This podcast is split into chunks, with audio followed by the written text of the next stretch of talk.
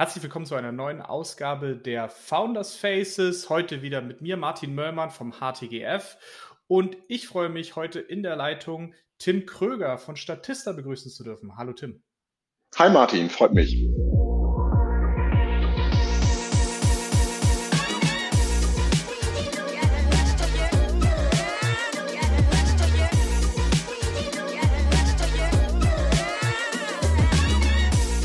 Schön, dass du da bist. Wir freuen uns, heute mal ein bisschen was aus dem schönen Hamburg zu hören. Statista ist ja ein Hamburger Champion. Ähm, wir beginnen aber wie immer mit unserem kleinen Kurzfragebögen. Äh, Bogen. Sag mal, was gab es bei dir heute Morgen? Kaffee oder Tee? Kaffee tatsächlich. Kaffee. Ähm, großer iPhone-Jünger oder Android-Liebhaber? Ach, ich bin iPhone-Nutzer, aber ich äh, bin kein Apostel. Kein Apostel. Wir haben, wir haben schon herausgestellt, du musst ja einen Windows-Rechner benutzen. Ja, ich bin durchaus auch ähm, Windows-Anhänger, muss ich zugeben. Also ich habe immer eigentlich gerne in der Windows-Umgebung gearbeitet, auch wenn es ein bisschen mittelalterlich klingt. Ja, manchmal ist es schwierig, aber wir, wir beißen uns alle durch. ähm, wenn du zur Arbeit kommst, wie machst du das denn am besten? Auto, Fahrrad, Scooter, Laufen? Ich gehe tatsächlich sehr gerne viel zu Fuß. Und, und nicht erst seit Corona, sondern auch schon vorher? Nee, tatsächlich, ich finde das irgendwie, äh, also ich, ich steige ungern um äh, mit öffentlichen, sondern ich mhm. suche mir dann eher so eins zu eins Verbindungen, aber ich habe kein Problem damit, dann auch mal eine Viertelstunde oder 20 Minuten zu laufen. Ich finde das eine gute Zeit, um nachzudenken oder mal einen Podcast zu hören. Insofern genieße ja. ich das. Das stimmt, da komme ich auch äh, seit Corona nicht mehr hinterher. Wenn man nicht mehr so lange in der Bahn sitzt, äh, wo, wo sollst du denn sonst immer deine Podcasts hören? Aber ich habe hier inzwischen auch alles abspaziert in, in der Umgebung. um sich so ein bisschen zu bewegen. Jetzt mal kennengelernt, wo man wirklich wohnt. Genau, genau. Jetzt weiß man endlich mal, wo man wohnt und was es hier für schöne Ecken noch gibt. Ähm, wenn du ein Gefährt hast, äh, wie organisierst du dir das? Kaufst du das? Sharest du das? Äh, leasen, mieten? Das ist eine gute Frage. Ich glaube, ich komme eigentlich ursprünglich vom Kaufen, aber Mittlerweile finde ich, äh, gibt es ja zahlreiche Leasing-Modelle. Äh, finde ich das reizvoll. Muss aber zugeben, habe ich noch nie gemacht. Könnte mir das durchaus aber bei Fahrrad und Auto auch vorstellen. Also sowas wie Finn Auto oder so, wo du so ein Auto-Abo nimmst, quasi als Ganzes? Ja, damit habe ich mich noch nicht so intensiv auseinandergesetzt, muss ich zugeben. Ja. Aber auch das, so diese Grundidee von, ich muss das nicht besitzen und mich damit auch belasten im Sinne von, man muss sich drum kümmern und dann ist da geht da irgendwas schief oder dann äh, hat es ein Problem und es dann austauschen oder reparieren zu lassen, finde ich eine charmante Idee auf jeden Fall, weil ja doch Sachen, die man besitzt, häufig auch so ein bisschen Blasen ziehen. Ja, das stimmt. Es, äh, äh, mit Besitz kommt auch große Verantwortung, sagt das Spider-Man schon. Ähm, genau, und dann noch ein letztes Thema Urlaub. 2021 äh, steht ja immer noch unter der Prämisse oder unter dem, dem Mantel äh, von Corona. Was planst du denn dieses Jahr für einen Urlaub? Wo geht's hin? Ja, ich habe ja zwei kleine Kinder. Insofern mhm. äh, haben wir letztes Jahr äh, zum ersten Mal Urlaub auf äh, einer Nordseeinsel gemacht, nämlich Föhr, und das hat uns extrem gut gefallen. Und das werden wir dieses Jahr wieder machen. Ja, das ist schön. So direkt, ist ja auch nicht weit weg von euch, ne? Ja, unterschätzt man schnell, weil wenn du aus Berlin fährst, dann musst du erst noch in Hamburg vorbei und bis du dann da irgendwo äh, an der Fähre bist, es ist schon, es ist ehrlicherweise nicht wirklich näher, als würde man jetzt ins Allgäu fahren. Ach, du sitzt in Berlin? Ja, genau, ich wohne in Berlin und äh, die Company Statista, die sitzt in Hamburg. Ah, okay. Gut zu wissen, gut zu wissen. Ja, stimmt. Aus Berlin ist es ein Weilchen. Ich war letztes, nee, vor zwei Wochen war ich in Travemünde. Äh, ähm, da kenne ich den Weg so ein bisschen. Ja, da ist man etwas unterwegs. Genau, genau. Aber lohnt sich, äh, äh, Ostsee wie auch Nordsee, äh, macht sehr viel Spaß dort.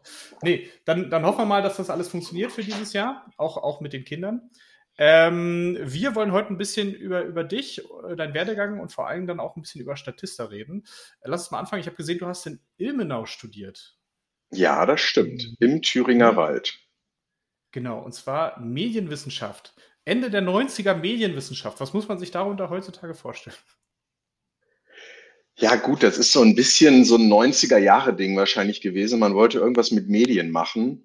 Mhm. Und dann hat man äh, halt Medienwissenschaft studiert. Äh, aber im Ernst, als ich es studiert habe, war das Angebot an Studiengängen dieser Art noch gar nicht so wahnsinnig groß. Und ähm, ich hatte mir unterschiedliche Sachen angeschaut. Und ich wollte eigentlich ursprünglich mal beim Fernsehen arbeiten, tatsächlich. Gar nicht so sehr vor der Kamera, sondern hinter der Kamera.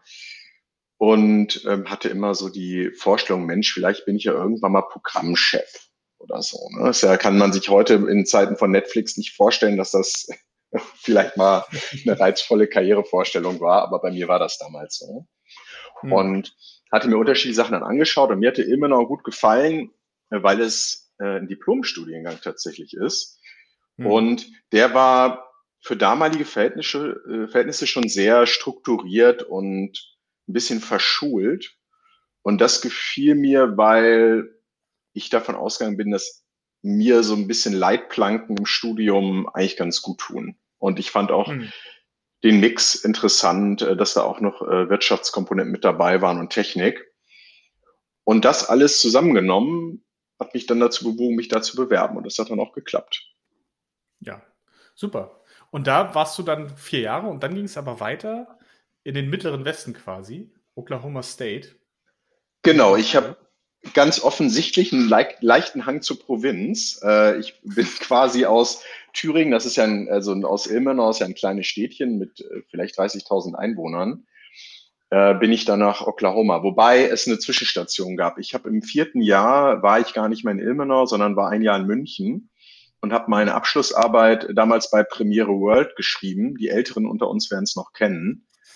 Ne, da merkt man so diesen Hang zu, ich wollte ja eigentlich mal zum Fernsehen und ähm, war dann tatsächlich dort auch in der Programmplanung und habe dort äh, meinen Abschluss geschrieben rund ums Thema PayTV und war dann ja in München und für mich war eigentlich immer klar, dass ähm, ich noch mal im Ausland studieren möchte, aber ich hatte immer die Vorstellung, dann auch einen Abschluss machen zu wollen. Das war so ein bisschen der Reizpunkt, zu sagen, ich will da nicht nur studieren, um ja, ein gutes Jahr oder ein gutes Semester zu haben, sondern schon auch ein bisschen mit dem Tritt in Hintern, komm her, wenn du das schon machst, dann musst du da auch einen Abschluss machen, um auch ja, alles mitzunehmen und wirklich Teil von etwas zu sein und äh, auch dieses, was alles so dazugehört, eben auch mitmachen zu müssen. Ja. Und äh, da war es dann so, dass äh, ich mir auch in den USA einige Sachen ausgeguckt hatte, aber gerade zum damaligen Zeitpunkt war es so, dass der Dollar auch noch extrem teuer war. Und es mhm. war, ich musste auch irgendetwas finden, was ich schlicht auch finanzieren konnte. Ich hatte das Glück, ein Stipendium zu bekommen von Rotary mhm. und hatte dadurch einen Betrag ähm, X zur Verfügung, der aber für zwei Semester ausgelegt war. Und ich wollte ja aber nun Abschluss machen, was ja um und bei so vier Semester dauert. Und dann habe ich geschaut, Mensch, wo kriege ich das hin? Und äh, wo schaffe ich es dann äh, finanziell, das auch abbilden zu können. Und die Kombination aus interessantem Studium plus so ein richtiges richtige College-Uni, also ähm, ich war in Oklahoma in Stillwater, das ist so ein bisschen, sieht das so aus deutscher Sicht aus wie so ein Klischee amerikanischer Unicampus, ne? Mit so ähm, Backsteingebäuden und einem kleinen äh, Türmchen und einer großen Bibliothek. Also wirklich, so wie man sich das eigentlich vorstellt. Also alles sehr schön und schick. Ist das so richtig so eine, so eine Uni-Stadt? Also es gibt ja in Amerika, dass du so richtig Städte hast, die quasi nur aus Universität besteht. Das ist ein bisschen in Stillwater, so genau. Also da sind 20.000 Studenten. Die Stadt hat vielleicht ich heute kann ich es nicht mehr genau sagen, damals vielleicht 40, 50.000 Einwohner gehabt. Die hatten Stadion für ähm, 40.000 Leute, kann man sich überhaupt nicht vorstellen in Deutschland. Also so richtig, wie man sich das so vorstellt an so einem US-College. Das hatte mich auch gereizt. Plus, dass Oklahoma eben ein Staat ist, der von der Kaufkraft sehr günstig ist für US-amerikanische Verhältnisse. Und diese Kombination aus allen Punkten hatte mich dann zu gebracht zu sagen, komm her, das mache ich da. Und dann habe ich dort tatsächlich einen Master of Science gemacht äh, in Mass Communication und ähm, war dann dort entsprechend knapp zwei Jahre. Mhm. Und, und äh, so mal von, von der einen Provinz in die andere, was war, der, was war der größte Unterschied, mal abgesehen von der Sprache und den, den wahrscheinlich die Dimension? Also, ich, also OSU ist ja, glaube ich, auch groß beim, beim Thema Football. Da sehe ich sie zumindest immer, wenn ich mir ein bisschen College Football gucke.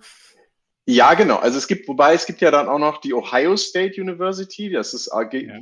das ist auch eine OSU, darf man nicht miteinander verwechseln. Also aber die Oklahoma State ist auch groß im College Football, hast du total recht, auch sehr groß im Basketball. Also die haben auch eine mhm. Basketballhalle dafür mit für 20.000 Zuschauer. Also wie gesagt, kann man sich aus deutscher Perspektive alles gar nicht vorstellen. Äh, ja. Die, ja, also ich habe das schon so empfunden, was ja viele sagen, die in die USA gehen, dass es so ein bisschen man so einen Zyklus durchläuft. Also am Anfang denkt man, Mensch, ist eigentlich alles so wie zu Hause. Ja, also man kommt da an und klar, es wird Englisch gesprochen und äh, ein paar Dinge sind natürlich ein bisschen anders und das College-Erlebnis ist natürlich ein anderes, als es jetzt an der Uni in Deutschland ist, wobei ich ja auch an der Campus-Uni war in Ilmenau. Das heißt, auch das ist eine campusorientierte Uni, auch mit Studentenwohnhäusern und so weiter gewesen. Also natürlich längst nicht so schick und so äh, ja mit so fantastischen Dingen dann eben gesegnet, wie das in den USA der Fall ist. Hm. Aber äh, es gab durchaus gewisse Ähnlichkeiten auch. Man merkt aber, finde ich, gerade so nach, nach einem Jahr vielleicht, dass vieles schon auch sehr anders ist. Also es, es gibt einen großen kulturellen Unterschied zwischen, zwischen uns und den Amerikanern in vielerlei Hinsicht. Und das, das spielt sich aber in ganz, ganz vielen Details ab. Das wird mir jetzt schwerfallen, das mal so eben schnell äh, so ganz eben schnell übers Knie zu brechen. Ich nenne mal ein Beispiel. Mhm. Ich habe ja einen Master gemacht. Das heißt, ich hatte mit äh, Studenten zu tun, die erstmal über alle Altersspektren hinweg studiert haben. Also ich, da saßen 24-Jährige, die gerade ihren Bachelor gemacht haben, genauso aber wie 30, 35 und 45-Jährige. Die Amerikaner haben ja eine Eigenschaft, die ich ganz toll finde, dass die ja auch zu späteren Zeiten noch sagen, ich möchte mal was anderes machen oder ich, ich gehe jetzt nochmal an die Uni zurück und, und ich eigne mir jetzt nochmal was an. Was natürlich sich ja auch ausprägt auf die Art, wie man dann da sitzt und zusammen studiert. Weil klar, wenn man, wenn nur 25-Jährige machen das anders als eben ein Mix aus verschiedenen Altersgruppen. Wozu das ein bisschen führt, ist aber auch, und das habe ich zum Beispiel im Vergleich zu Deutschland manchmal etwas vermisst, ist, dass, das, dass die Zeit, die, die die Mitstudierenden haben, einfach geringer ist für Freizeitaktivitäten, weil die arbeiten parallel noch, die haben schon Familie, und dieses, wie man das vielleicht aus Deutschland stärker kennt, dass man geht danach gemeinsam Kaffee trinken oder, oder setzt sich mal in den Park und, und verbringt einfach Freizeit miteinander. Das war in den USA deutlich weniger ausgeprägt. Und das hatte durchaus, da musste ich mich auch erstmal ein bisschen dran gewöhnen, äh, dass man das dann auch über andere Aktivitäten suchen musste. Also das jetzt als eins von vielen Beispielen. Ja. Studentenleben, das ist, äh, glaube ich, auch immer noch ganz gut bei uns. Ähm, hast du denn vielleicht da auch schon so äh, die ersten Ideen oder, oder den ersten Drive Richtung, Richtung Eigenständigkeit bekommen? Weil da sind die Amerikaner ja auch immer uns ein bisschen voraus oder war das, äh, hatte das damit erstmal noch gar nichts zu tun? Nee, an der US-Uni kann ich eigentlich nicht sagen, dass das für mich schon so ein Thema war, was ich im Blick hatte. Da war ich eher noch auf dieser Schiene, hey, komm, ich mache das jetzt hier, ich, ich mache jetzt hier meinen Abschluss. Ich habe in den USA deutlich mehr Empirie gemacht. Ähm, was, also ich fand, es war ein tolles Studium. Ich habe da wirklich viel gelernt. Ich muss sagen, ich mag, ich mag das Praktische und die und wirklich Werkzeuge kennenzulernen, die man ganz konkret anwenden kann. Und das war in den USA in meinem Studium viel ausgeprägter als in Deutschland. Also deswegen, ich habe, hm. ich habe, muss ich zugeben, da wirklich viel gelernt. Also so ganz äh, klassische Dinge, wie macht man Marktforschung, äh, wie macht man Fokusgruppen zum Beispiel und ähnliches. Und ich hatte äh, da immer noch die Vorstellung, naja, ich komme dann nach Deutschland zurück. Mensch, ich habe ich hab hier studiert, ich habe da studiert, ich bringe eine Menge mit. Ich war bei Premiere. Ab da wird das ja, wird es sicherlich einen guten, eine gute Einstiegsmöglichkeit werden. Ja. Äh, das war dann leider nicht so, weil wer sich an die Zeit erinnern wird, äh, die, im Nachgang äh, des Crashes, des Dotcom-Crashes und der nachfolgenden Rezession war gerade das ganze Medienumfeld extrem gebeutelt. Und ich kam nach Deutschland zurück und habe äh, Bewerbung um Bewerbung geschrieben. Und ich habe wirklich schlicht und ergreifend in dem Bereich keinen Job gefunden. Also ich würde sagen, ich habe bei jedem, der nicht bei drei auf dem Baum war und äh, sich äh, und und was im Bereich Medien gemacht hat, eine Bewerbung hingeschickt und äh, habe äh, es war richtig richtig tough. und ich bin vor dem Hintergrund, das wirst du dich auch noch fragen, auch zur Beratung gekommen. Überhaupt nicht, weil das von mir ein Karriereziel war. Ich hatte auch, ich, ich hatte auch mit Beratung nie wirklich Kontakt über Freunde oder ähnliches, dass ich jetzt so sagen kann, na, mir war das schon vertraut, sondern bei mir war am Ende die Bewerbung äh, bei BCG, ich bin dann zu BCG gegangen, äh, tatsächlich äh, eine Bewerbung, äh, die aus, äh, aus dieser Tatsache rauskam. Ähm, es hat bei RTL nicht geklappt, es hat bei Premiere nicht geklappt, ähm, es hat bei Sat 1 nicht geklappt und ne, diese ganzen Sender, die man wahrscheinlich die Jüngeren gar nicht mehr kennen, äh, und dann noch einige Unternehmen mehr, will ich jetzt auch keinen langweilen, dass ich dann am Ende gesagt habe, hey, jetzt, äh, du musst das jetzt ausweiten. Also du musst ja irgendwann auch mal äh, einen Job kriegen.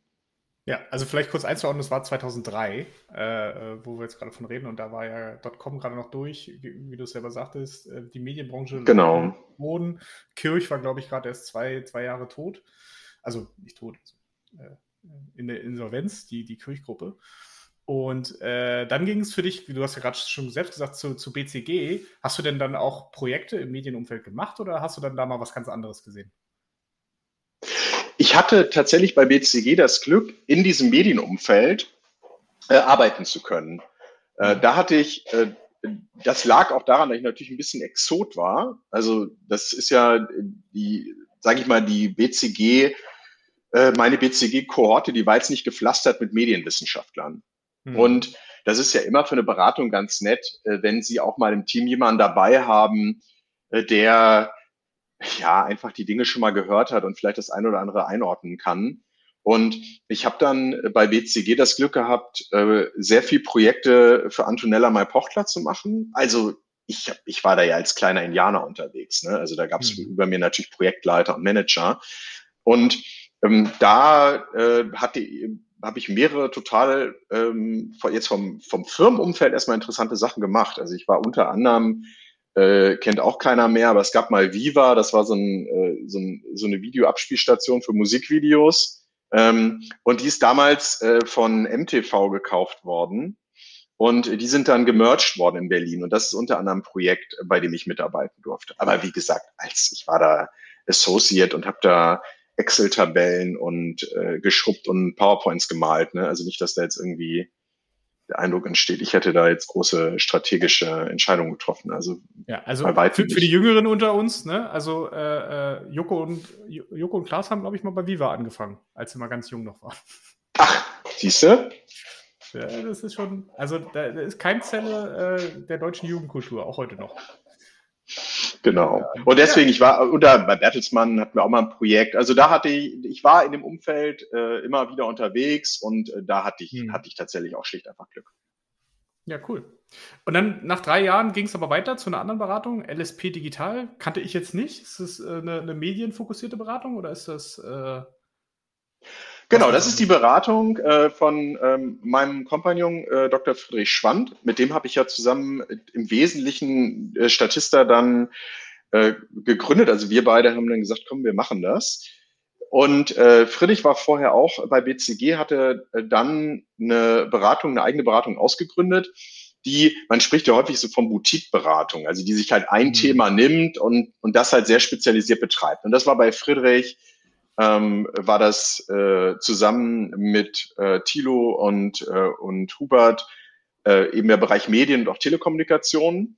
Und das hatten die als Beratung in Hamburg gegründet. Und ja, wir haben tatsächlich so ein bisschen Klischee belastet, aber ich kann es nicht ändern. Wir haben uns auf dem Flughafen getroffen und äh, dann äh, kamen wir nochmal ins Gespräch. Ich hatte für Friedrich ein Projekt gemacht, meine Anfangszeit bei BCG und Friedrich sagte dann, Mensch, hast du nicht Lust, äh, hier bei uns in die Beratung zu kommen und mitzumachen?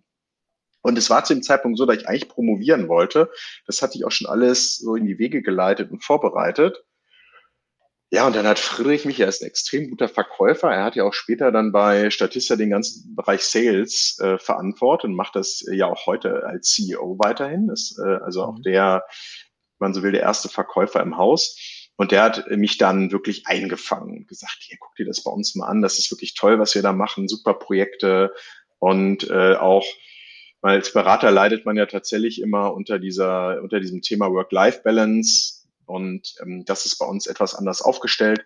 Und dann ja, äh, habe ich bin nach Hamburg gefahren, habe mir das angehört und habe mich dann überzeugen lassen. Und da war eigentlich der Punkt, du fragtest vorhin das erste Mal in den USA, ob da vielleicht dieser Punkt Selbstständigkeit kam.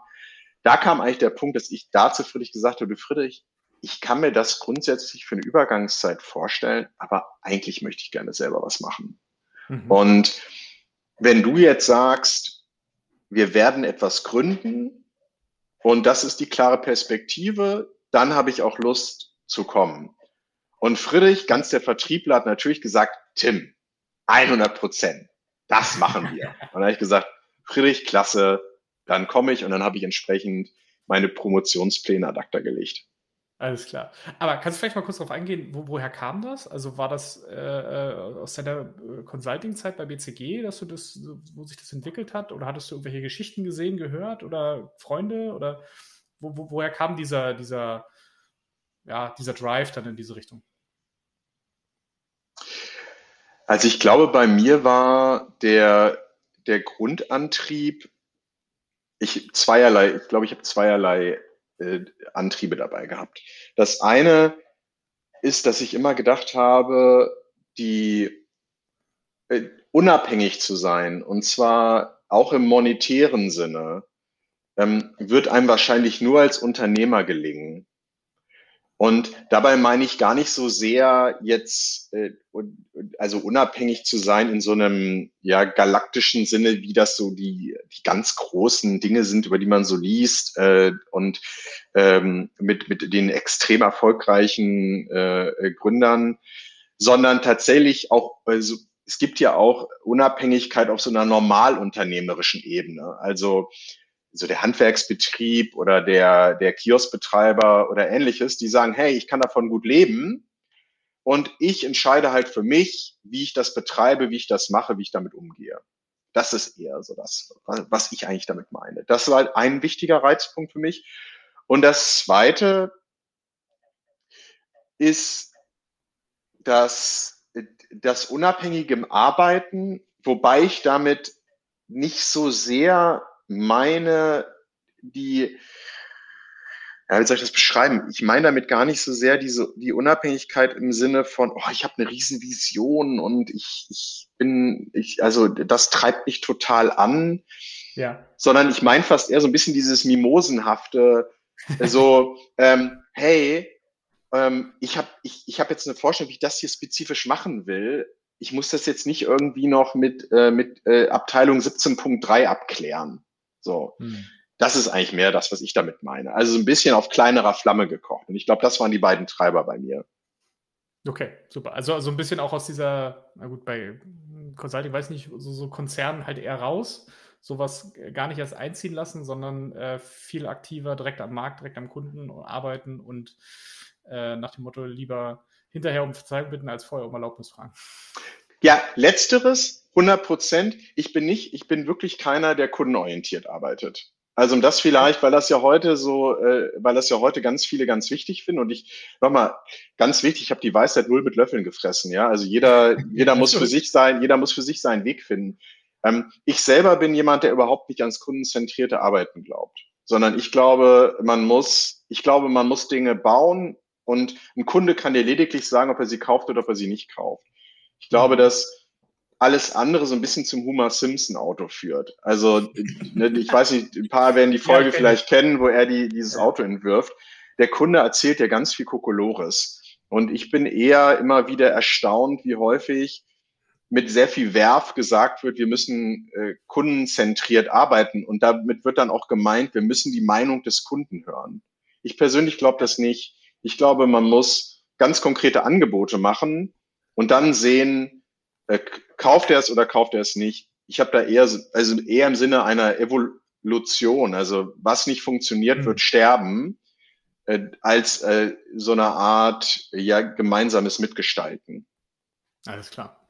Nee, ist äh, auch ein sehr spannender Ansatz. Also ähm, hört man ja auch und ist ja, glaube ich, auch so ein bisschen Kern äh, von diesem ganzen Lean-Management. Ne? Du baust was und guckst halt, wie es funktioniert und dann drehst du halt relativ schnell deine Runden äh, und versuchst es immer, immer weiter zu verbessern und immer halt dann an das Feedback der Kunden anzupassen. Das geht ja in eine, in eine, eigentlich genau in eine ähnliche Richtung. Und entscheidend ist halt der Kauf. Das ist, das ist so das, das ja, was ich für, für so kritisch halte. Denn erzählen tun ja alle alles. Also auch wir beide, wenn wir jetzt gefragt werden würden, Mensch, wollen Sie einen rechtstraining Joghurt haben, der lalala, also keine Ahnung, würden wir beide vielleicht auch sagen, ja, why not, finden wir super. Aber die entscheidende Frage ist ja, wenn wir im Supermarkt stehen, kaufen wir es dann auch. Und das ist eine ganz andere Entscheidung. Und deswegen glaube ich da sehr stark dran, dass man äh, tatsächlich im Zweifel entwickelt, ausspielt und schaut, wird es gekauft oder wird es nicht gekauft. Das ist ein Konzept, was ich sehr mag. Ja, super. Äh, dann lass uns doch mal gleich drauf zugehen. Wie, wie, wie kam es denn dann zu Statista? Also ihr wart, du warst dann zwei Jahre bei, bei der Beratung bei LSP Digital. Ähm, hast ja quasi zu Beginn schon angedeutet, dass da was kommen soll. Und dann nach zwei Jahren, 2018, habt ihr losgelegt. Wie, wie seid ihr auf dieses äh, äh, Konstrukt oder dieses, dieses Konzept, dieses Geschäftsmodell mit Statista gekommen? Ähm, was waren da die Beweggründe? Ja, wir haben erstmal so richtig beratermäßig, also ich habe ja dann nach einem Jahr, bin ich dann zu Friedrich gegangen, habe gesagt, du Friedrich, pass auf, wir hatten ja gesagt, wir machen uns selbstständig, jetzt müssen wir das ja auch mal machen. Hat Friedrich gesagt, mhm. ja, stimmt, Mensch, hat mal besprochen, hast du auch recht. Ja, komm, dann, dann legen wir da jetzt mal los auf der Front. Und dann haben wir so richtig beratermäßig uns ein Whiteboard genommen und mal ganz, ganz viele Ideen runtergeschrieben und hatten, ja, wahrscheinlich finde ich sogar die PowerPoint-Präse noch irgendwo, äh, haben dann irgendwie 20 oder 25 Ideen gehabt. Und dann sind wir die so alle schön durchgegangen und haben die auf so einer Matrix eingemalt, ne? so richtig, äh, wie wir es halt gelernt haben, und haben die dann alle verworfen. Das ist ja ein bisschen das Problem auch des Unternehmensberaters, ja immer, du, du siehst, es gibt ja, ist ja sehr einfach, immer ganz viele Probleme zu sehen. Also war am Ende ein, ein, irgendwie interessanter und auch intellektuell reizvoller Prozess, aber der hat ehrlicherweise zu gar nichts geführt, weil wir bei allen Ideen gesagt haben, ach, das ist zu kompliziert oder das ist, das, das kann man nicht schnell genug monetarisieren und so weiter und so fort. Ja, dann standen wir wieder am Anfang. Und dann kamen wir eigentlich aus der, ähm, aus der Idee heraus, dass wir gesagt haben, Mensch, was würden wir uns eigentlich als Berater, als Produkt wünschen? Also was, hm. was wäre so etwas, was uns in der täglichen Arbeit helfen würde? Und mhm. aus diesem Grundansatz ist dann Statista entstanden. Und zwar einmal aus dieser Frage, könnte man nicht den Zugriff auf Daten sehr viel leichter gestalten, als er heute ist und auch sehr viel nutzbarer, also sehr viel schneller nicht nur Daten findet, sondern die auch sofort mit denen arbeiten kann. Und zweitens kannten wir aus unserer Beratung heraus Datenpakete. Das spielt auch eine Frage an, die du auch vorhin, glaube ich, schon mal aufgeworfen hattest. Ähm, mit welchen Datenpaketen seid ihr eigentlich gestartet? Wir kannten Datenpakete, die durchaus auch verfügbar waren, nämlich von Allensbach, äh, große Markt- und Medienstudien, die aber, wenn man jetzt sich mit dem Thema nicht eingehender beschäftigte, nicht wahnsinnig leicht nutzbar waren. Da musste man in mhm. relativ komplizierte Masken reingehen, sich da reinklicken und Auswertungen fahren. Und unsere Idee war, was wäre denn, wenn man diese Daten bekommen könnte und die dann auf einer sehr einfachen Oberfläche zugänglich macht, idealerweise auch Google auffindbar. Und wenn wir das beides miteinander kombinieren, und das ist eigentlich so der, die Grundidee und auch der Startpunkt von Statista gewesen. Ist noch ein bisschen komplizierter, gab noch zwei, drei Schleifen dazwischen, die erspare ich jetzt aber mal allen. Aber das ist, daher kam ursprünglich die Idee. Und für uns war ein ganz wichtiger Durchbruch auch am Anfang die Kooperation mit Allensbach. Äh, da sind wir dann an Bodensee gefahren und äh, haben äh, das denen vorgestellt und mit denen intensiv gesprochen. Und als die dann so gesagt haben, wissen Sie was, wir können uns das vorstellen, wir machen das mit Ihnen, das war für uns wirklich der Ritterschlag. Es hat uns auch nach hinten heraus sehr stark geholfen, weil Allensbach eben sehr renommiert und, und auch ja. sehr, sehr konservativ ja eigentlich ist von seiner Herkunft her. Und wir dann anderen eben auch mal sagen könnten, Mensch, wenn Allensbach das macht, dann dürft ihr uns auch vertrauen. Und das hat uns enorm geholfen. Okay. Kannst du vielleicht nochmal so in zwei Sätzen kurz zusammenfassen, weil wir darüber, glaube ich, noch gar nicht gesprochen haben, was, was Statista genau anbietet? Weil wir haben es jetzt schon so ein bisschen umrissen, aber so mal äh, den, den Elevator-Pitch. Genau, also Statista will der einfachste Zugang zu Markt- und Konsumentendaten sein. Und mhm. zwar für jedermann. Das heißt, wir reden natürlich über, über das Geschäftsumfeld. Also jetzt der Privatuser kann das gerne nutzen, aber bei uns geht es natürlich um Geschäftskunden. Und die Idee von Statista ist, dass eigentlich vom Werkstudenten bis zum CEO jeder an bestimmten Punkten mit Daten arbeitet. Und die allermeisten starten ihre Suche mit Google. Also wenn du beispielsweise behaupte ich jetzt mal, in irgendeinem Projekt konfrontiert wirst mit der Frage, wie sieht es eigentlich mit dem Milchkonsum in Rumänien aus, dann würdest du wahrscheinlich erstmal sagen, na, ich guck mal, ich guck mal bei Google, ob ich da was finde. So. Und ab der Stelle wollen wir die Leute abholen, auf die Plattform bringen und sagen, hier findest du dazu etwas. Ähm, und das ist ein, es ist ein Freemium-Konzept, das bedeutet, ähm, es gibt Inhalte im gewissen Rahmen frei für jedermann, aber ab einem gewissen Punkt muss man auch bezahlen. Und die Idee ist, dass es eine Commodity sein soll, dass eigentlich jede Firma auf dieser Welt, die, sage ich mal, eine gewisse Größe überschreitet, eines Tages Statista haben wird, so wie man halt Drucker hat oder ein, ein Water Dispenser, hat man auch Statista, um einfach Markt- und Konsumentendaten schnell und einfach äh, finden und nutzen zu können. Ja, Okay, super. Und da seid ihr ja dann, wie gesagt, 2008 gestartet. Ihr habt dann die, die Kooperation mit Allensbach. Was, was waren denn noch so weitere Meilensteine? Ich glaube, ihr seid dann 2016 an verkauft worden an Statista? Also äh, an Ströer, genau. Wir haben genau, ja, das Ströer, ist Ströer, ja, Ströer, ja. Ja, das ist völlig richtig, genau. Also wir haben Ende wir haben Ende 2015 äh, verhandelt und Ende 2000, also Anfang 2016 ging das dann los. Genau. Genau. Die ja, es gibt natürlich zahlreiche Meilensteine, aber äh, ganz knapp, also natürlich der Launch damals, da war es, da hat die Zeit einen sehr netten Artikel zu uns geschrieben, äh, damals mhm. Zeit äh, online. Das war so ein Punkt, an den ich mich erinnere, weil das für uns eine große Sache war. Es man auf einmal auch mal nach außen, man hat das Produkt gelauncht und es, es sieht auch jemand und es findet etwas statt. Dann war natürlich äh, der Launch der englischen Plattform eine ganz große Sache. Und als wir das unser, unser erstes kleines Büro äh, in den USA eröffnet haben, war natürlich ein großes Ding für uns. Ähm, das, äh, ich kann jetzt aufs Jahr, ich glaube, es war 2013. ich muss zugeben, ich kann es dir auf den Punkt gar nicht mehr ganz genau sagen. Ähm, und dann sind ja auch viele Sachen wachsen ja auch mit der Zeit. Also ein ganz wichtiger mhm. Teil von Statista ist, erfolgreich im Traffic zu sein und viele User auf die Plattform zu bringen. Und wir sind jedes Jahr äh, im Wesentlichen gewachsen, sind immer von immer mehr Medien verwendet worden, haben immer äh, breiter stattgefunden.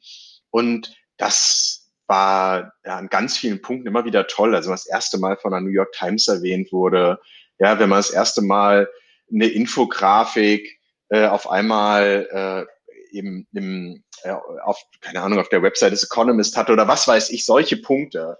Das waren mhm. immer große Momente. Ja, aber es gibt, es gibt sich, sicherlich zahlreiche dieser Art. Oder der erste Account, der verkauft wurde der erste große ja. Account, den wir verkauft haben, der erste globale Account und so weiter. Ja, ihr habt es ja auch, glaube ich, immer relativ äh, kapitaleffizient und profitabel oder nah an der Profitabilität geschafft, oder? Also ich habe, glaube ich, gesehen, dass es eine Finanzierungsrunde mit Grazia gab, äh, aber sonst, äh, dass das noch größtenteils bei euch in, in Gründerhand war, als es dann an, an Streuer verkauft wurde 2016. Ja, das ist korrekt. Also wir hatten, wir haben eine Kapitale, äh, wir haben genau eine, ein Seed Investment von äh, Grazia Equity bekommen und hatten dann nochmal so eine Art, also was heißt eine Art, wir hatten nochmal eine Kapitalerhöhung, aber im sehr kleinen Rahmen, um das US-Geschäft mhm. äh, dann äh, nochmal zu pushen. Aber im Kern haben wir von Anfang an Statista immer aus dem Cashflow heraus aufgebaut. War, war das eine bewusste Entscheidung von euch? Weil ich meine, man hätte ja auch äh, groß rausgehen können und sich 20 VCs, Termsheets legen, äh, äh, sammelt man, gut, das war 2010, da hätte man dann vielleicht noch so drei, vier Millionen nochmal einsammeln können. Das waren ja noch nicht die Zeiten von heute, aber äh, äh, mit der Traktion, die ihr schon hattet. Äh, wieso, wieso habt ihr euch für diesen, diesen, diesen Weg entschieden, zu sagen, nee, wir, wir machen das eher so ein bisschen profitabel orientiert? oder, oder hättet ihr gar nicht schneller wachsen können? Das ist ja auch eine Option. Also ich glaube, es gibt zwei Gründe. Das eine ist genau wie du sagst, das ist ja schon ein paar Jahre her. Es war damals schon vom ganzen Marktgefühl noch nicht so verbreitet und üblich wie heute, dass man in großer Geschwindigkeit Kapitalerhöhungen macht und auch äh, die Bereitschaft da ist, äh, eben auch in, in vielleicht noch nicht etablierte Ideen sehr viel äh, Wagniskapital zu packen. Das heißt, Natürlich gab es das damals schon. Es ist jetzt nicht so, dass es das, dass es überhaupt nicht, dass es überhaupt nicht existierte, aber es war nicht so gängig, nicht so bekannt. Also auch uns, die, wir sind ja keine Gründer gewesen, die aus in irgendeiner Form aus dieser Gründerszene, wenn man das mal so sagen mhm. will, kamen, sondern wir kamen aus unserer Welt der, der klassischen Unternehmensberatung. Ja. Das das ist sicherlich ein wichtiger Aspekt. Und das andere ist unser Naturell. Also wir, wir sind eher dieser Hamburger Kaufmann, der jetzt sagt, hey, ein Unternehmen, das baut man natürlich aus seinem Cashflow heraus auf. Also es, das lag uns immer. Das über, also von der ganzen Denkart waren wir so. Deswegen haben ja. wir, haben wir diese Option ehrlicherweise auch gar nicht besonders intensiv ausgetestet oder, oder, oder besprochen oder auch, dass wir jetzt losgegangen wären, mal zu sagen, wir gucken jetzt mal, äh, sondern haben uns da von unserem Naturell immer sehr wohl mitgefühlt. Wir hatten sogar äh, auch, glaube ich, ab dem dritten Jahr Fremdkapital drin äh, von der Commerzbank, also so richtig wie so ein klassisches Unternehmen. Ja? Also das kann man, genau, also ganz anders, als man das, äh, als man das heute vielleicht kennt. Okay. Gab es denn da auch mal so Momente, wo es, wo es ein bisschen schwierig um Statista stand? Oder äh, hattet ihr immer so sauber geplant und alle eure äh, Ziele erfüllt und überfüllt, dass, dass das äh, super funktioniert hat? Nein, du hast immer wieder Momente, die schwierig sind. Also äh, im ganz normalen operativen täglichen Geschäft, ein Kunde, der nicht unterschreibt, äh, eine, Dürrephase über den Sommer hinweg, mit, wenn man Cashflow nah kalkuliert, dann braucht man mhm. ja auch immer stetigen äh, stetigen Cashflow-Zufluss. Äh, du hast, du hast technische Herausforderungen, wichtige Mitarbeiter gehen. Also äh, über die Zeit hatten wir immer wieder Punkte, wo wir natürlich als Geschäftsführer und Verantwortliche angefasst waren. Ganz klar. Die mhm. wir, also wir waren glücklicherweise, muss ich sagen, nie an einem Punkt, der so hopp oder top war. Ja, wo wir jetzt gesagt okay. haben, okay, wenn jetzt in drei Wochen nicht das und das passiert, dann können wir hier alle in den Sack hauen. Das hatten wir mhm. nicht. Es war mehr ein Grundan, einfach eine Grundanspannung, da zu wissen, wir müssen halt hier Niveau X halten, um das Ganze weiter aufbauen und, und äh, treiben zu können. Das, äh, äh das, äh, diese Grundanspannung, die war immer da und die ist halt auch anstrengend. Das ist sehr klar. Also weil man natürlich ja das Ganze erfolgreich betreiben möchte. Und äh, das ist, es ist natürlich auch ein Geschäft, äh, das, also wenigstens bei uns war es so, B2B-Geschäft hat das ja äh, durchaus häufiger, dass du am Anfang natürlich auch von Jahr zu Jahr in absoluten Größen gesehen klein wächst. Und äh, in, in 100 Prozent Wachstum von einer halben Million auf eine Million ist natürlich viel, also im Sinne von wow, 100 Prozent. Aber eine halbe Million ist jetzt, wenn man da von Mitarbeiter und Büros und Technik bezahlt, dann auch wiederum nicht so wahnsinnig viel Geld. Ja, es ist also, das Cashflow-Modell erzieht einen sehr stark und glaube ich, äh, hat auf ein Unternehmen auch sehr positive Auswirkungen, aber es lässt sich überhaupt nicht leugnen. Es ist auch anstrengend und an der einen oder anderen Stelle äh, ist es auch, bremst es auch ganz stark. Hm. Cool. Ja, auf jeden Fall, das, das, das glaube ich. Äh, ähm, es, es, äh, er zieht einen auf jeden Fall, so, so wie du es, glaube ich, auch äh, formuliert hast. da ja. ein bisschen vorsichtiger zu sein. Ähm, dann lass uns noch mal kurz äh, Richtung, also Ende, Ende ist jetzt, glaube ich, falsch formuliert, weil Statista ist ja immer noch äh, auf einem klar steigenden Ast, zumindest das, was man so hört. Ähm, aber 2016 habt ihr an Ströer verkauft was war da die Motivation? Kam einfach, war das Angebot das Beste oder ähm, ging es jetzt doch mal um den nächsten Wachstumsschritt dann mit, mit Unterstützung zu machen oder wieso, wieso habt ihr euch damals für den Verkauf entschieden? Also es kamen mehrere Komponenten zusammen. Das eine ist, auch wenn man aus dem Cashflow wächst, äh, verändert sich ja äh, über die Zeit ähm, die Liquidität, die man auf dem Konto hat, im Verhältnis zu den Kosten, zu den monatlichen Kosten. Mhm. Und äh, einfach gesagt, äh, wenn man äh, wenn man zu einem Zeitpunkt X, ich meine, du hast irgendwie monatliche Kosten von 100.000 Euro und auf deinem Konto liegen 800.000 Euro, dann weißt du, auch wenn es mal schlecht läuft, hey, du hast die achtfache monatlichen Kosten auf dem Konto liegen. So, mhm. jetzt entwickelt sich der Cashflow weiterhin positiv, ist alles wunderbar, aber diese diese Ratio, die verändert sich immer weiter. Und irgendwann liefen wir auf einen Punkt zu, wo wir auf einmal ja, vielleicht eine Ratio von zweieinhalb oder drei Monaten waren oder es lief darauf zu obwohl wir Cashflow positiv waren. Und da haben wir dann gesagt, äh, das geht jetzt nicht mehr. Also wir müssen jetzt agieren, denn das ist sonst am Ende zu sehr Ritter auf der Rasierklinge. Denn es kann ja auch mal was passieren. Es kann auf einmal aus welchen Gründen auch immer wirtschaftlicher Einbruch, äh, das muss ja auch gar nicht nur mit der Firma zu tun haben, auf einmal ein paar schlechte Monate kommen. So. Und das heißt, äh, wir, äh, es war absehbar, wir brauchen eine Kapitalerhöhung. Und in dem Zug haben wir dann gesagt, Mensch, was wollen wir jetzt eigentlich? Wollen wir jetzt eine Kapitalerhöhung machen? Wollen wir einen Finanzinvestor reinnehmen? Dann auch mit all dem, mit dem das üblicherweise verbunden ist. Ein Finanzinvestor hat ja bestimmte Ansprüche, auch ans Wachstum. Du, du führst auch durchaus die ein oder andere anstrengende Diskussion. Ja. Sind wir das? Wollen wir das? Und da haben dann Friedrich und ich gesagt, nee, eigentlich wollen wir das nicht. Wir wollen, wir wollen, wir wollen eigentlich einen strategischen Investor haben, der äh, sagt, hey, ich finde, ich, mich interessiert dieses äh, Modell, aber ich möchte das gerne, wenn man so will, im Geiste der, der Vorjahre gerne weiter betrieben haben. Mhm. Und damit hatten wir die, die eine Weiche gestellt. Und äh, dann ging es jetzt um die Frage, mit wem könnte man äh, das denn machen? Und Ströer hat uns in, in vielerlei Hinsicht überzeugt, aber ich äh, kondensiere es mal sehr stark. Zum einen war Ströer eine Firma, die wahnsinnig schnell war, also die super pragmatisch war in den Gesprächen mhm. und das hat uns enorm gefallen, weil wir uns halt auch selber so gesehen haben. Und das Zweite, wir hatten bei Ströer von Beginn an den Eindruck, dadurch, dass die mit unserem Kerngeschäft ja wirklich nichts zu tun hatten, das ist ja, das sind ja zwei Geschäftsmodelle, die, die, die wirklich, also kaum Verbindung haben, ja, klar. dass es für uns glaubwürdig erschien, dass die gesagt haben, hey, wir, ähm, wir, das ist für uns kein Synergie-Case. Wir wollen euch auch nirgendwo so teilintegrieren, sondern wir glauben an die, an das Konzept, das ihr dort aufbaut. Und das hat uns tatsächlich gefallen. Und das zusammengenommen, äh, plus dann natürlich auch die Verhandlungen, wo wir zusammengekommen sind, hat dann für uns den Ausschlag gegeben zu sagen, hey, komm, das machen wir. Und das hat uns dann tatsächlich auch, damit einherging, ging ja auch eine Kapitalerhöhung, auch dann wieder erlaubt, die Internationalisierung dann wieder noch stärker voranzutreiben. Und ich finde, über die Jahre, das ist jetzt äh, tatsächlich schon einige Jahre her, hat sich das auch rückblickend echt bewahrheitet. Also Ströer ist für uns immer ein Partner gewesen, der sehr stark uns hat machen lassen. Das fanden wir immer sehr angenehm, der gesagt hat, hey, äh, wir vertrauen euch, ihr wisst, was ihr macht, ähm, ihr liefert auch die Zahlen, die ihr versprecht. Und äh, das, äh, diese Form der Unabhängigkeit, mit der konnten wir mir extrem gut arbeiten. Na super. Und jetzt äh, die abschließende Frage noch, hat sich das denn auch so bestätigt über die Jahre? Ich meine, der Verkauf ist jetzt auch schon fünf Jahre her. Du bist immer noch da bei Statista. Äh, also gehe ich davon aus, du bist grundsätzlich happy.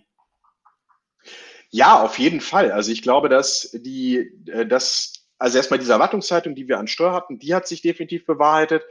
Ich glaube, dass es der Company auch gut getan hat, weil wir mit der, mit dann der Kapitalerhöhung auch einiges professionalisieren konnten.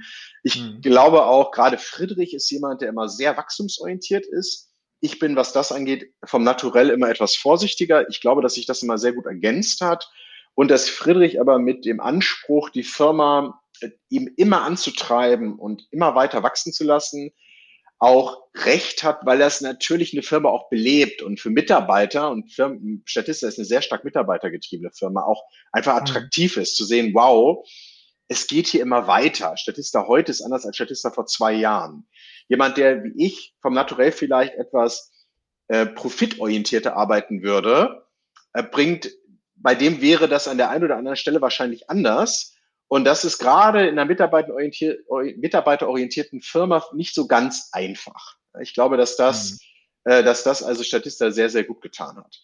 Insofern ähm, auf jeden Fall würde ich da unterm Strich sagen, ähm, hat sich da vieles von dem, was wir uns erhofft haben, bewahrheitet. Und ich meine, Statista ist heute wirklich inter, eine internationale Company. Wir machen deutlich mehr aus, äh, Umsatz im Ausland als im Inland. Äh, wir haben Büros und zwar nicht nur auf dem Papier, sondern da sitzen wirklich Leute, ja, in New York, in Paris, in London, in Singapur, in Tokio. Das ist, da, natürlich ist das auch toll. Also das, das macht einfach auch Spaß. Was soll man das leugnen?